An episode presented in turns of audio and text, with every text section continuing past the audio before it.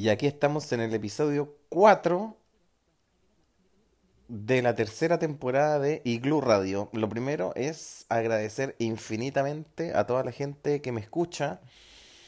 Eh, según las estadísticas de Spotify, hay más del 80%, o alrededor del 80% en realidad, son en Chile, pero también hay mucha gente que escucha en España y un pequeño porcentaje en Estados Unidos, Colombia y Ecuador. Así que para todos ellos, para todas ellas, un gran abrazo y los invito y las invito a conectarse conmigo por las redes sociales de mm, Iglu Radio, que es en Instagram y en Twitter, Iglu Radio, o en mis redes sociales personales, que es Claudio Gregoire.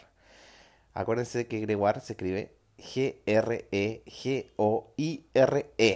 Gregoire. Claudio Gregoire en Twitter, en Instagram y en Facebook. Igloo, la aventura recién comienza. Una novela infantil sobre diversidad, emprendimiento y trabajo en equipo. Disponible en Amazon, en el sitio web de Igloo Editores y en YouTube en formato accesible para todos y todas.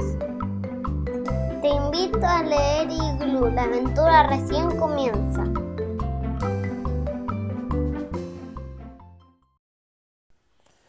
Bueno, el episodio de hoy del podcast em, está inspirado en una película que vi el, el fin de semana pasado que se llama em, Loco por ella. Una película española muy buena em, que está en Netflix.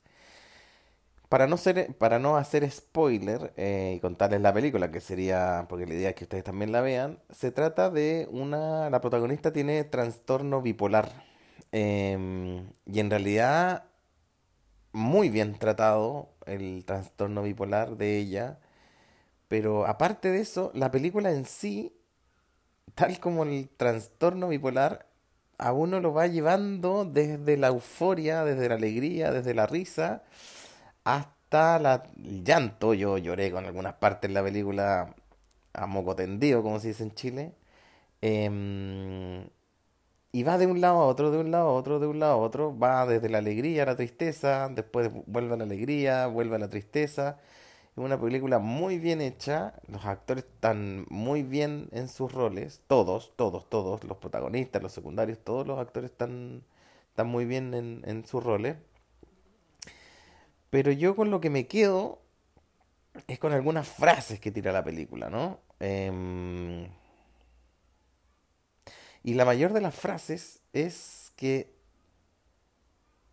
cuando uno cae recurrentemente, ya sea en, en personas con enfermedades eh, o condiciones psiquiátricas, condiciones mentales o del ánimo, eh, uno tiende muchas veces a decir como, oye, si la solución está en tu mano, como tú puedes, el querer es poder.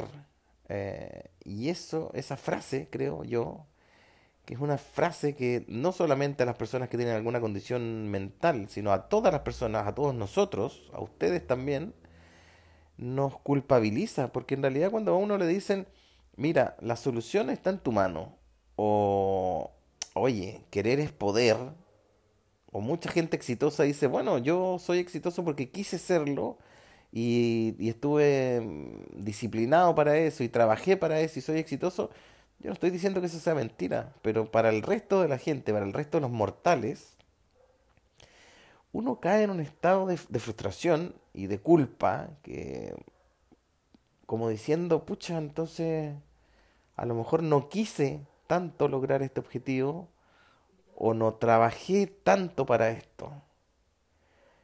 Creo que, mm, que el mundo está lleno de estas frases, de estas frases que parecen motivacionales, que parecen inspiradoras, pero que al final lo que está haciendo es mermar el ánimo de la gente.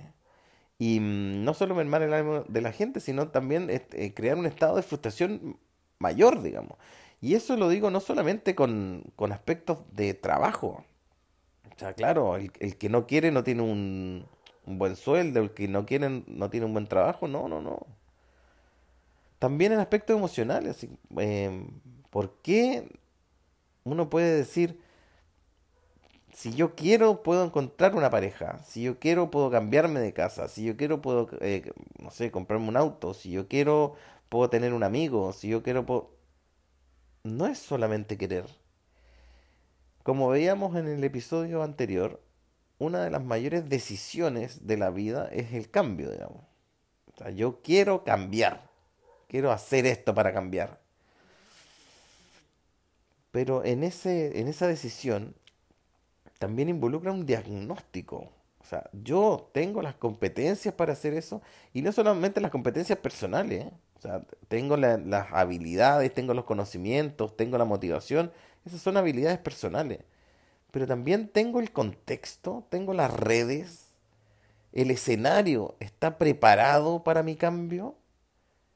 A veces, a veces yo siento que para que una persona sea exitosa o para que una persona logre sus sueños o sus objetivos, hay muchos factores. Y no solamente intervienen los factores personales.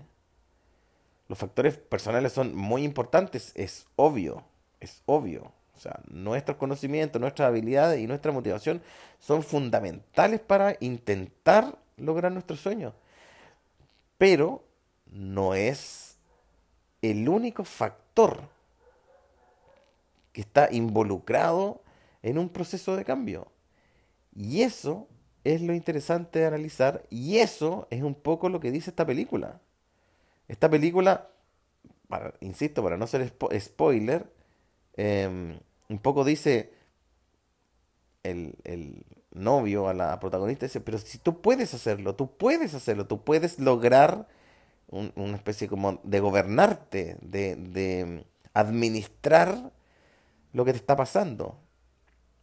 Y ella toma eso para dejar su medicamento. Y después le, y después le dice al, al, al, al novio, pero si tú me dijiste que podía, tú me dijiste que podía y yo creí poder y dejé toda ayuda externa para mentalizarme en que yo podía lograrlo y no lo puedo hacer.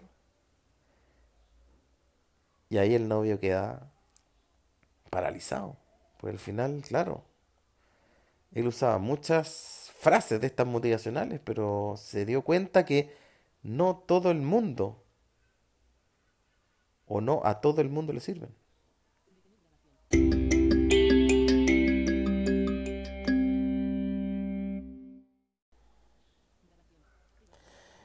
Entonces, según esta película, Loco por ella, a mí me quedan dos reflexiones importantes. Primero, la primera gran reflexión a nivel global.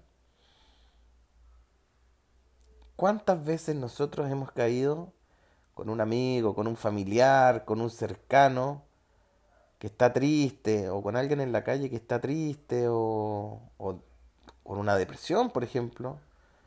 Tender a invalidar esa parte, tender a invalidar las enfermedades o las condiciones mentales, psiquiátricas. Una de las grandes frases que dice esta película es, lo malo de, de las enfermedades mentales es que la gente quiere que te comportes como si tú no la tienes. Es decir, una persona que está diagnosticada con depresión, con bipolaridad o con lo que sea, todo el mundo dice, ya, ya, ya, ya, ya, pero no te comportes como una persona así. Tú tienes que ser distinta, tienes que salir adelante, es una cosa de actitud. Entonces uno tiende a invalidar las, las- enfermedades y las condiciones mentales. Y no solo las, las- enfermedades y las condiciones mentales, sino cualquier enfermedad o condición que sea invisible. ¿No? Si yo ando con silla de ruedas o ando con un bastón es algo más o menos visible. Pero hay mucha gente que tiene condiciones que son invisibles, condiciones psiquiátricas o condiciones que están dentro del organismo, que uno dice, ah, me viene a la cabeza justamente ahora, por ejemplo, en la tortura, entre comillas, que sufren las mamás que tienen pequeños con alergia alimentaria.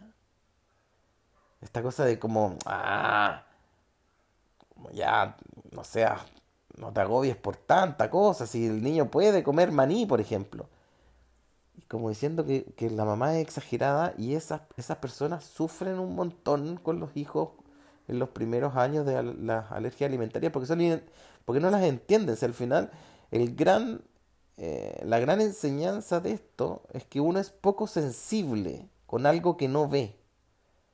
Cuando uno no ve algo, uno tiende a no creer y es poco sensible, así como, ah, qué, pero, qué tanto, así como, ah, tienes que salir adelante.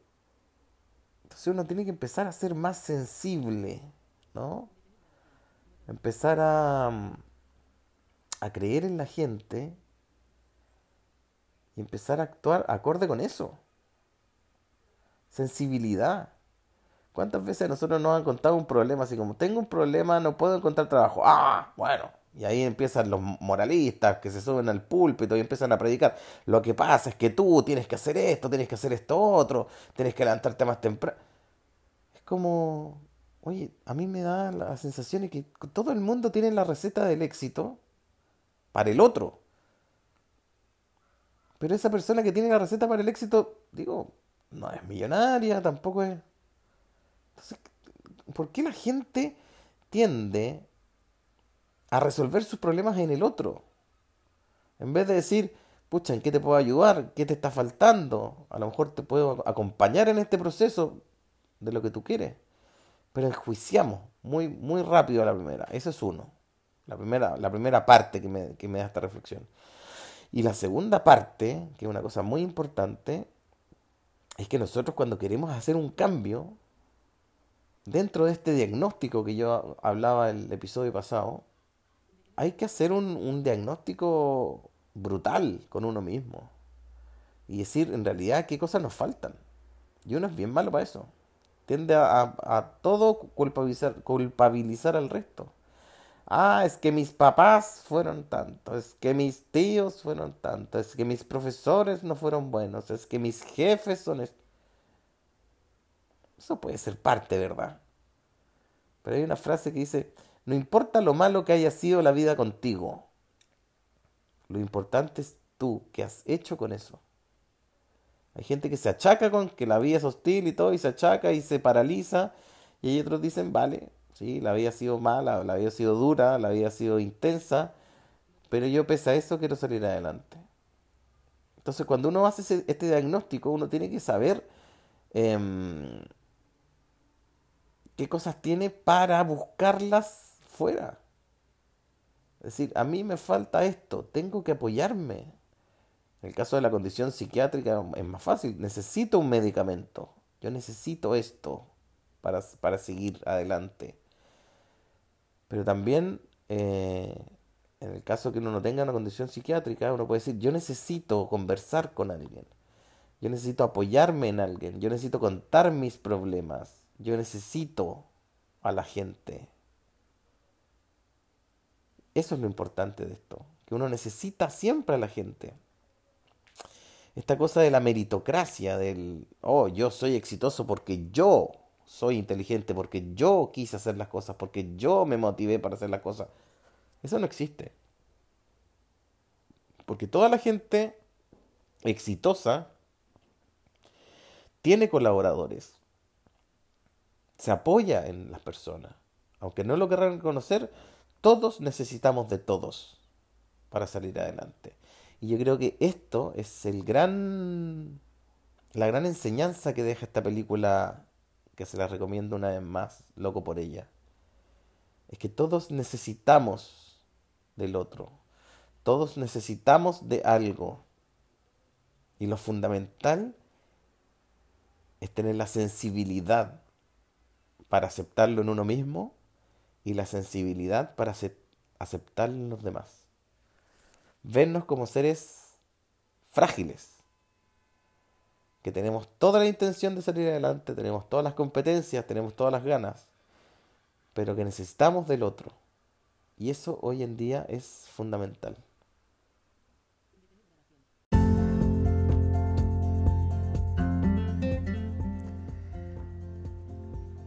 Así pues,